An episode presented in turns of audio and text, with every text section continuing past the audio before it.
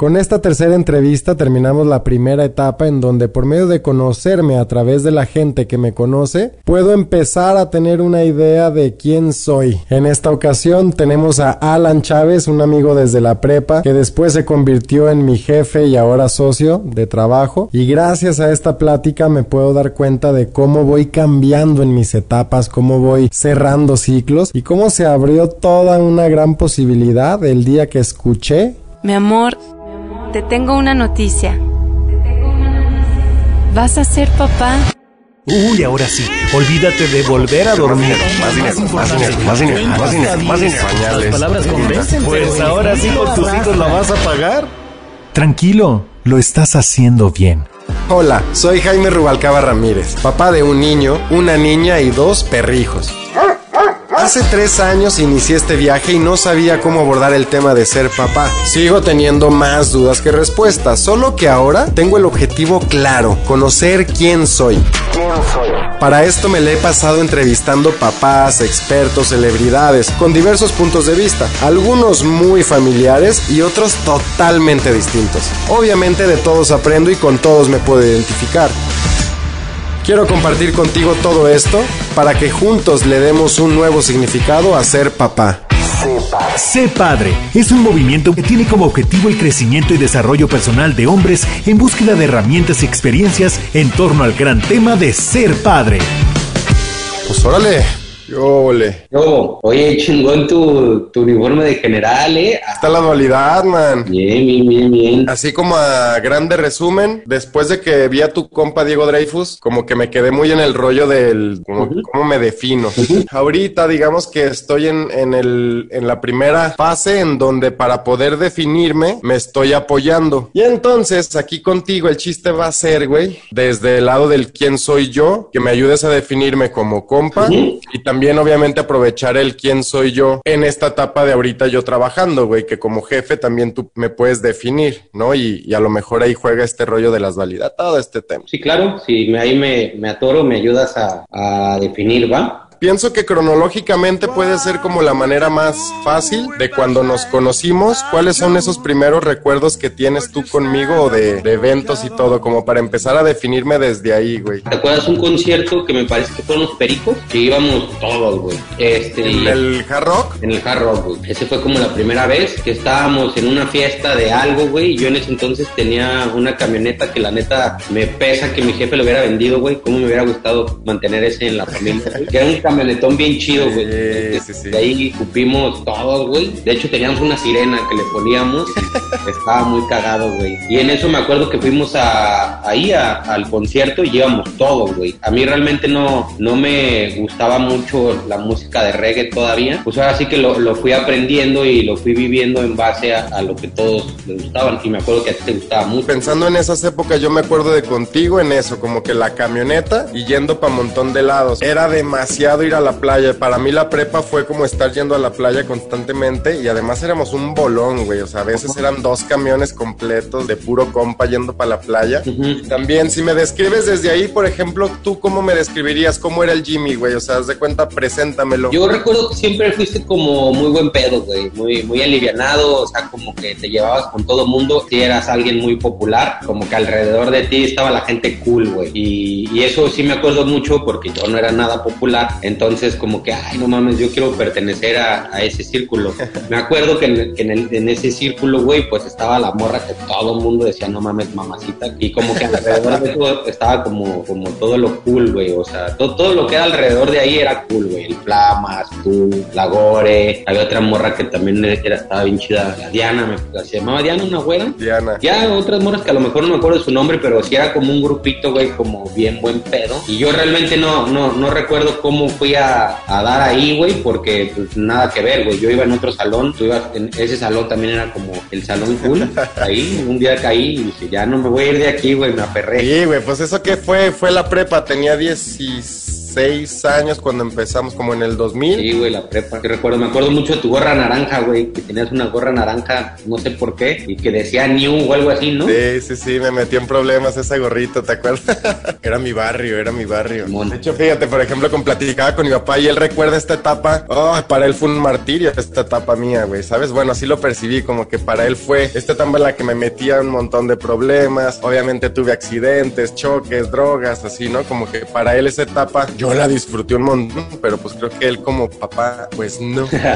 ¿Cómo ves que cambió ahora que me conoces ya desde el otro lado de trabajo? No, pues un chingo, ¿no, güey? O sea, también como que en esa transición de, de o sea, del Jimmy cool, luego fue como el Jimmy hipermamado que hacía, que hacía capoeira, que todavía era más cool, güey, o sea, porque también me acuerdo que eh, muy rápidamente como que viviste solo, güey, y, y lo mismo, ¿no? Como que alrededor de la casa cool, ahí recuerdo un par de veces que fui, que había ahí un chingo de gente, y la, la- el reggae, y la mota, y, y las viejas también, o sea, también creo que esta misma morra también estaba ahí, en todos lados te ha seguido esa morra, y eso se me hizo chido, ¿no? Y luego de ahí también viene que en algún punto an- anduviste con unas personas, bueno, no una, sino una persona que también era como alguien muy aspiracional en mi caso, ¿no? Entonces como de que pues, no mames, o sea, todo, todo en la vida de este güey está bien. Y aunado a que también alguna vez que fuimos a tu casa, este, también, ¿no? Tu chica la fiestota, o sea que tu casa tenía una casa para solamente hacer fiestas. Y en mi caso era como no mames, güey, o sea, era yo proveniendo de, de clase media, pues era como todo wow, ¿no? Y luego, pues como que pasó un chingo de tiempo donde ya no supe de ti, güey, o sea, como que fue el, eh, como que el Jimmy Cool y toda esa parte. Y ya de repente pues yo me vine a vivir a Vallarta, también me, me desconecté mucho de mucha gente pues por estar acá. Y no sé, ha de haber sido un gap de probablemente 8 o 10 años, no, no sé, como 8 años Sí. por ahí, que no supe nada de ti. Y de ahí, pues ya el cambio fue muy diferente, ¿no? En tu forma de vestir, ya como, o sea, también de, de, de todo el rastoso, pues ya hasta una persona más formal. Y no recuerdo exactamente cuándo fue otra vez el, el conecte, pero ya vino, pues muy después, ¿no? Y en ese, pues ya era un cambio muy, muy diferente de, de, o sea, de la persona como era, allá el rol de, en ese entonces no estabas casado ni nada, ya, ya andabas. No, de hecho, yo creo que eso fue lo que, parte de lo que nos fue conectando fueron las despedidas de solteros. Ah, bueno, pues sí, fue cuando fuimos a la despedida de Vegas de este Javo, me parece. Y pues la mía también, obviamente, este, también en mi despedida, pero pues más bien éramos amigos por amigos, ¿no? O sea, realmente no Sí. porque teníamos esta amistad que tenemos ahorita. Era más bien como que eras muy amigo de Lara y de Charal y yo era amigo de ellos pues ahí nos conectábamos todos, pero no propiamente amigos directos. Y ahorita pensando en ya de este año y medio que llevo de trabajar ahí contigo, cuando empezaste, o sea, cuando empecé a trabajar contigo, o sea, ¿cuál empieza a ser ahora como el- la nueva manera de definirme si es que hay alguna nueva? Mm, Pues creo que viene de, de lo mismo que te digo, ¿no? De, creo que en general todo el mundo te percibe como alguien muy relajado, muy buen pedo, que difícilmente se enoja, o sea, esa es como que la percepción de, de todo. Y en general es bien diferente cuando uno trabaja, ¿no? Porque, no sé, por ejemplo, con en nuestro caso con Bob, chingo de gente me dice, no mames, es bien buen pedo y siempre está sonriendo y sí, o sea, sí es así, pero cuando ya trabajas con esa persona, pues realmente el trabajo es diferente. Entonces creo que en tu caso era un poco lo mismo, güey, que, que la expectativa en general es como que, ah, pues Jimmy es, es bien relajado y es bien buen pedo y como que no se enoja y como que es muy amable y eso. Y la ya en la realidad del trabajo y del estrés del trabajo que conlleva, pues no, con- conlleva en que sí se enoja y sí puede llegar a ser muy culero y sí puede llegar a hablar las cosas de una manera que, que la gente no, no percibimos de una manera nice, como cuando pues estás hablando en, en- en amistad. Y esto creo que, que es algo que a todos fue como, ah, cabrón, y este güey, ¿por qué es tan culero? De, de una parte que a mí me pasa, güey, que yo tengo, no es tan culero, ¿no? Pero, pero más o menos eso creo que transicionó más. Y también pasa mucho que, pues, con las personas con las que trabajamos ya en trabajo, pues, güey, todos, todos éramos amigos de otro tipo de sintonía, ¿no? Acá en, en Sí. el trabajo, pues cada quien tiene un rol. Entonces ya cuando cumples tu rol, como por ejemplo también a mí personas que, que no me ven mucho y que de repente me ven con mis hijos, es como de, ah, cabrón, qué cagado te ves como papá, ¿no? Porque es lo mismo, ¿no? O sea, cumples un rol como papá que es diferente. El otro día fui a, a, a Maito con Montero con mi compadre que lo conoces, Sí. con sus hijos y mis hijos, y entre platicando, pero esas de que no agarres esto, y no hagas esto, y ta, ta, ta, ta, ta. Y nosotros así de, ¿qué pedo, güey? O sea, ¿en qué momento nos convertimos esta persona regañona de, o sea, desde todo el tiempo, ¿no? Sí. Y el rol que también ni yo lo había visto a él como en, en ese rol de con sus hijos, ni él a mí, y eso creo que fue lo que pasó en este sentido. ¿Cuál sería como ese esa manera de llevar las dos, de, la- de llevar en paz como la, pues sí, güey, la, la dualidad o esta diferencia de, ay, cabrón, es que puedo ser súper relajado, pero también súper culero. Entonces. ¿cómo me puedo conectar ahí, güey? Pues creo que está en todos, ¿no, güey? Este, porque, o sea, yo solo te puedo hablar de mí, ¿no? Eh, A mí, en mi caso, me toca un rol eh, diferente como a ti te toca, ¿no? O sea, tú tienes un equipo en el cual tienes que liderar y yo como que muy, muy tarde, probablemente en el camino entendí, güey, que la verdad el buen pedo no funciona en general, ¿no? O sea, la gente está más acostumbrada a- en este pedo maquiavélico de más vale el líder temido que el líder amado, güey, porque como que cuando eres demasiado buen pedo, tendemos a, a pasarnos de.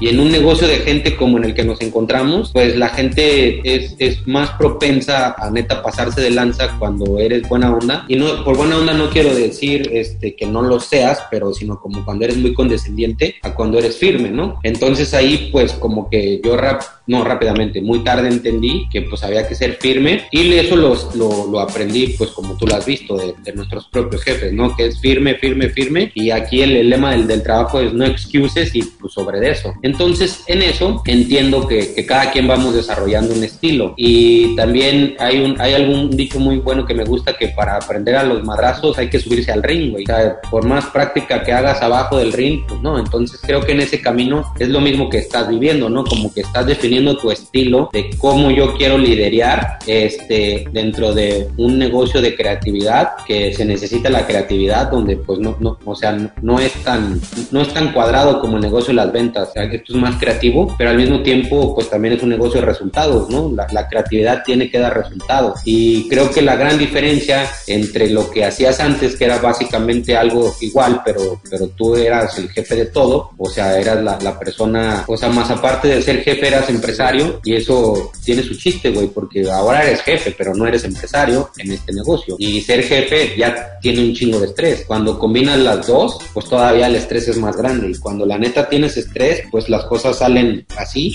Y creo que en tu caso es un poco más difícil, güey, porque pues está la creatividad, ¿no? Entonces, ¿cómo no matas la creatividad a poder decir las cosas claras y firmes, pero en creatividad? Entonces creo que ahí has sido tú mismo desarrollando tu estilo dentro del estilo, porque eso también también es cierto, ¿no? O sea, hay gente que sabes cómo le tienes que hablar y, y- no necesariamente se van a ofender. Por ejemplo, Sof me decía a mí de que, oye, es que, o sea, yo veo que eres muy culero con Priscila. Y yo, bueno, no es que yo sea culero, es que neta, así le tienes que hablar a ella para, para que responda. Pero no necesariamente se ofende, o sea, la personalidad de ella es así. No le hablo así a tipo una Joana, güey, porque puta, llora, o sea, literal llora, literal. Entonces, como que ahí vas encontrando cómo puedes interactuar con cada persona y también encontrar el resultado. Entonces, creo que todavía estás en el camino de, de encontrar eso. Imagínate que yo soy alguien que no me conoce. Y el, oye, ese Jaime Rubalcaba, el de marketing, ¿cómo me Yo describirías? creo que eres alguien muy empático, o sea, eres de esas personas que, que a mí, por ejemplo, me, me, me atraen mucho y por eso me desarrollo con esas personas que tú puedes llegar a un lugar y, o sea, no sé, como por ejemplo en el kickbox, ¿no? De, te dejan solo y no hay pedo, ¿no? O sea, tu empatía te da para platicar, para empatizar.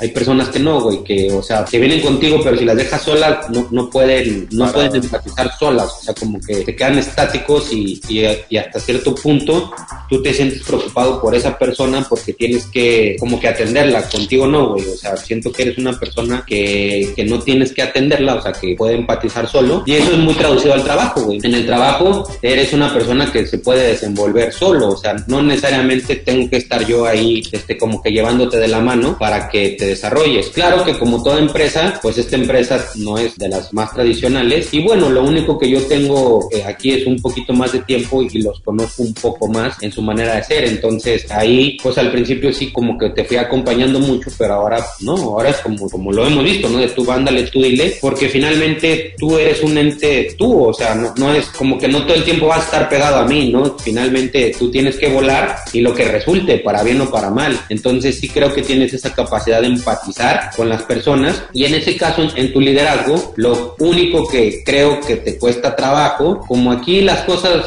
son muy tajantes, muy cuadradas y estás en un punto de creatividad, es como de puta madre, güey, o sea, te quieren todo pero no quieren que haga nada y eso lo entiendo perfecto y cada quien lo vivimos a, nuestra manera, ¿no? Estás en el camino de cómo hago que las cosas sucedan, no haciéndoles caso, porque si les hago caso no sucede y eso me queda claro, pero al mismo tiempo enseñándoles que sí estoy haciendo lo que me están pidiendo y ese es ahí donde creo que todavía estás en ese camino. All right. Ahora, como, como papá, de lo poco que ya que hayamos convivido y demás, ¿cómo me percibes como papá? Creo que ahí somos un, espejo, güey, o sea, creo que nos reflejamos mucho en, ese sentido. En la parte que hemos hablado, creo que a ti te mueven mucho tus hijos y son un motor muy grande. Y también creo que te espejeas en como, bueno, todo lo que mi papá fue bueno, quiero aplicarlo. Y todo lo que yo creo que mi papá no fue tan bueno, no quiero aplicarlo, ¿no? Porque en mi vivencia, pues de alguna u otra manera me, me afectó, ¿no? Y creo que también estás viviendo esas partes, ¿no? Como a lo mejor en su momento el hecho de que tu papá te haya mandado a una escuela militar fue lo más culero del mundo en su momento y pues ahora es wow, ¿no? Tan así que ahí tienes el uniforme y, realmente es de los, de los recuerdos más chidos que tienes de, de tu parte. Entonces eso creo que como papá te enseñó que a veces tienes que asumir el rol, el rol culero, güey, porque si todo el tiempo tratas de ser el papá buen pedo, güey, pues es lo mismo que el trabajo, no, pasa. A mí me acuerdo una vez que mi papá me dijo de, de mira, güey, yo no soy, yo no soy tu amigo, soy tu papá. Y en ese entonces la neta sí me, o sea, como que me caló de... No, feo. Yo quiero ser, o sea, yo pensé que éramos brothers, ¿no? Y ahora que soy papá, pues lo entiendo, güey, de, o sea, soy tu papá y,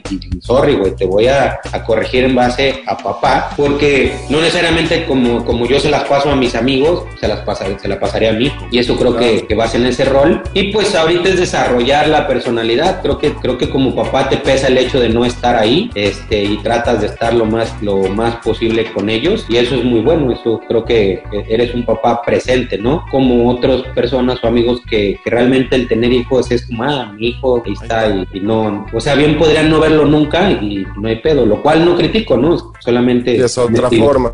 Oye, por ejemplo, estoy queriendo definirme como papá o, o pienso que a partir de ahí hubo un gran cambio, un gran motivador, un gran lo que sea y me confronta con este rollo del ya, güey, deja de pensar quién eres como papá, güey, quién eres tú, quién eres tú, quién eres tú y entonces, claro, estoy en esa búsqueda y, y, ahorita lo que dices lo puedo ligar como con el tema de, de la conciencia, ¿no? Al menos trato de estar presente y consciente de ciertas cosas y ya después si las puedo mejorar o si lo que sea, pero desde este rollo, ¿tú cómo le has hecho, güey? Porque imagino coincides con él, tienes como una misma tipo forma de pensar y demás, por eso me animo como a, decirlo, pero en esa perspectiva, ¿tú cómo le has hecho, güey? Porque sí puedo creer que tú eres una persona que ya se, se no que se definió, porque todavía me te queda chingos por definir, pero que sí ya hizo ese trabajo y ya te puedes expresar a partir de quién soy, ¿sabes? Olvidando todo lo demás. Es que hay, como cosas, este, digo, te voy a contestar con una, con una respuesta que no tiene nada que ver, güey, pero por ejemplo, este, como tú sabes, vivo con dos mujeres, una de ellas siendo una, niñera, y ella, pues, forma un punto muy medular de, nuestra familia, ¿no? Entonces, antes de todo esto, habíamos acordado, ni me acuerdo por qué, por qué la plática empezó, que nosotros, Sofía y yo, este, le íbamos a pagar la cirugía estética, porque pues como, ah, qué chido, ¿no? Como ella, ella se preocupa mucho por su cuerpo, entonces pues le va a dar lo mismo que yo vi en SOC, ¿no? Seguridad, ta, ta, ta, ¿no? Y ya como, ya ahorita ya, ya estando, ya tuvo la primera, de hecho, Zoom con el doctor y todo, como retrospectiva, y es como de, güey, o sea, ¿cuál es el pensamiento en general de que yo, Alan, le ponga chichis a la niñera de mis hijos, güey? Pues ya hay un juzgue claro y directo, ¿no, güey? O sea, viene, pues esa hace cuenta que le estoy diciendo al mundo, güey, por favor, digan algo, ¿no? Ahora, ¿cuál crees que va a ser el juzgue de mi mamá, de mi suegra, con, con cosas que, que, que totalmente están afuera de, del pensamiento lineal, ¿no? Entonces, pues llega un punto en el que literal te tiene que valer madre como como a ustedes que no, o sea, finalmente lo primero que, que van a pensar es como me la estoy Sí. cogiendo, y ya le puse chichis, ¿no? Entonces como de, eso es como el pensamiento pendejo primario es este cabrón se la está cogiendo y le puso chichis. Y ya es algo que la neta es como de, o sea, como que negarlo ya es más difícil que decir sí, güey. Pero con lo que te quiero responder de eso es que el primer punto es como el que dirán, la neta, ya está, o sea, tiene que valer hipermadre. Y eso ya aplicarlo con tus hijos, ¿no? Como, pues finalmente esta es la manera como mi esposa y yo estamos decidiendo la educación y la verdad, todo lo demás me vale madre, güey, o sea, literal. Pero pues tiene que ver con pertenencia, güey, con el punto en el que esta persona es, es parte de la familia y si esa persona tiene una mejor vida y tiene una mejor calidad de vida, se va a reflejar en nuestros hijos. Eso es lo que finalmente quiero contestarte, ¿no? Que, que los hijos son reflejo de los padres, güey, pero los hijos también son reflejo de las personas con las que conviven, güey, en general. Entonces, tienen que convivir hasta cierto punto con personas felices, güey, porque si están conviviendo con personas que todo el tiempo se están quejando, o sea, yo me vengo aquí al trabajo, estoy aquí metido 10 horas y Sob se va la próxima semana a, a su café en Guadalajara y con la persona con la que están es con la que se van a reflejar, güey. Si esa persona Claro. es infeliz, se la vive quejando, es pues es, es cosa que, se va impregnando en ellos y así van a ser. Si al revés, ven felicidad, ven jijijaja, pues lo, lo van a reflejar. Entonces, pues eso es como lo que yo me definí, ¿no? O sea, finalmente en todo este camino, yo dije, yo quiero que mis hijos sean amorosos y sean felices, güey, no más, güey. Todo lo demás, si tienen éxito financiero o no, si son gay, no gay, si tienen tener una, dos, tres, cuatro mujeres, si no quieren tener mujeres, lo, lo que sea, con que sean amorosos y sean felices, güey. Y eso es como lo que me, me enfoco mucho. Y viene mucho de lo, lo que estamos hablando los papás, ¿no? De, de que a mí, no voy a decir me faltó amor porque pues realmente mis papás me quieren mucho, pero como que sí me faltó mucho afecto, güey. O sea, mi, mi papá en sí, que lo hemos platicado, este, mi papá no es una persona muy expresiva, güey. Entonces, eso a- al cabo de un tiempo caí como que sí, güey. O sea, a mí sí me faltó el abrazo de, de güey, abrázame así. Y es algo que yo todos los días hago con mis hijos, ¿no? Te quiero mucho, te amo. Un abrazo en la mañana, le doy beso todo el tiempo. Y eso quiero que sientan, ¿no? Que, que no importa lo que pase en el mundo, güey, tu papá te ama y te adora. Que muchas veces el quién soy se resume en cosas así, ¿no? ¿Quién soy? Amor y felicidad. O sea, no soy. ¿Quién soy? Soy publicista. ¿Quién soy? Soy el director de marketing. ¿Quién soy? Como estamos acostumbrados a definirnos, es a partir de puras cosas materiales, ¿no? Y la definición del quién soy a lo mejor y no va por ahí. Exactamente, güey. Realmente no eres lo que haces, güey, porque pues como ahorita, ¿no? En la pandemia se acabó y ya quién eres, güey. Entonces no, no viene por ahí. Y ya con los hijos, pues es el ejercicio más grande, ¿no? O sea, como dicen que el, el ego más grande es el hijo. Es, es, un- es una pequeñita persona con todo, todos tus buenos y malas, porque ellos adoptan todo, o sea, todas las actitudes buenas y malas que tengas, tu hijo o hija los van a ir reflejando, porque ¿dónde más lo aprenden? O sea, es como, yo quiero ser como mi papá, y si mi papá es culero, pues van a ser culeros. Pensando en el, en el tema cambios, en pérdidas, en transiciones, ¿cómo te gustaría ser recordado? Fíjate que ese hice un ejercicio, de hecho, con Carmen y reflejándolo con, con mis papás. Y una de las cosas que, que creo que a mí me, me, me ha marcado, quiero que cuando me muera, mis, mis hijos recuerden como que mi papá siempre estuvo para mí, no what. O sea, como, como lo- cualquier mamada que haya hecho en mi vida, mi papá siempre estuvo ahí. Y eso, eso finalmente quiero que ellos como que tengan, ¿no? Como, como que sí, sí fue un papá presente. O sea, como que mi papá supo qué pedo. Y también al mismo tiempo como que mi papá nunca me juzgó de lo que sea, ¿no? O sea, si estoy, quiero ser un punto en el que si a mi hijo le gusta el ballet, pues ballet, güey. Y si a mi hija le gusta algo que no sea de mujeres normalmente, o sea, no sé, capoeira, este, lucha grecorromana, pues lucha grecorromana y capoeira. Y ahorita me pasa mucho, güey, que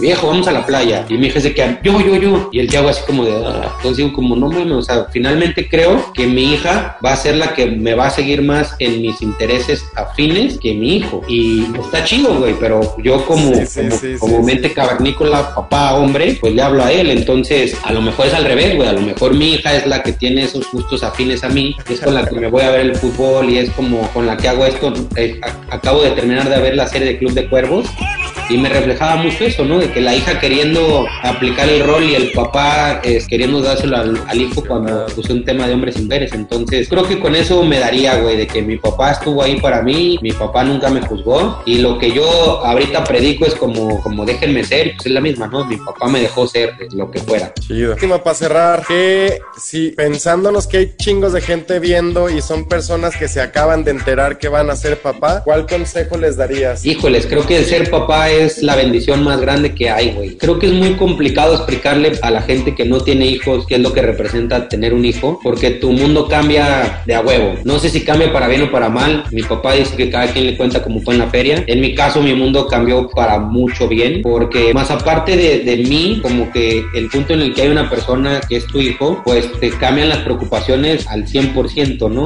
Y en una pareja siempre van a haber conflictos, todos siempre. Y tú puedes tener un millón de conflictos y estar así, pero si algo pasa con tu hijo, este, yo en mi caso recuerdo cuando mi hijo estuvo en el hospital, pues se te olvida todo, güey. O sea, todo va en función de esa persona, de cómo vamos a, hacer que, que, se mejore. Y también el, yo no había experimentado el dolor ajeno de esa manera y, y es algo que no lo puedo explicar, güey. O sea, cuando, cuando ves a tu hijo sufrir, es como de, no mames, güey. O sea, neta que quisieras que ese dolor se impregnara en ti, güey, no, no en esa persona. Y no lo puedes explicar, güey, ves, o sea, hasta se me, se me llenan los ojos de, de lágrimas porque es la verdad, o sea, eso es lo que vas a experimentar, güey. Vas a experimentar todo eso de amor y de no querer que esa persona le pase nada sin hacer mucho al respecto, porque pues como estoy diciendo, cuando mi hijo estuvo al hospital, ¿qué haces, güey? Finalmente no puedes hacer más que contemplarlo, agarrarle la mano y decir aquí estoy, pero nada más.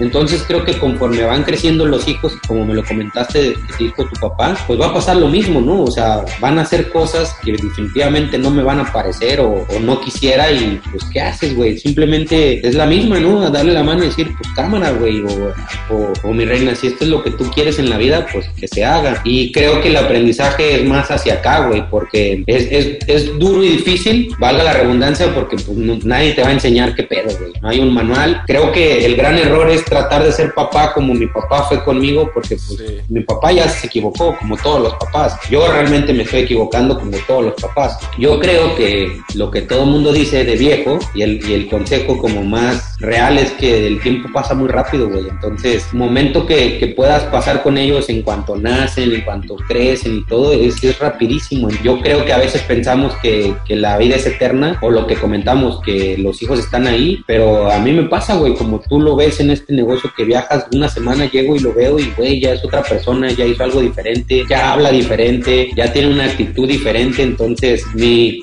gran recomendación es como, valga la redundancia, como don't take the time granted, la neta, aprecia cada momento que, que, están contigo. Y si algo nos ha enseñado esta pandemia es que you never know, güey, el día de mañana no estás, se acabó el juego y pues no te queda más que el recuerdo o al revés. De, de autoconocimiento a seguirle y muchas gracias, Parna, por estar ahí acompañándome. No, pues gracias por la invitación, Parna. Ahora sí que qué agradable tener estas pláticas. Cuando gustes las hacemos de nuevo. Gracias, gracias. Soy acción. Soy pensamiento. Soy amor. Sé padre. Sé padre.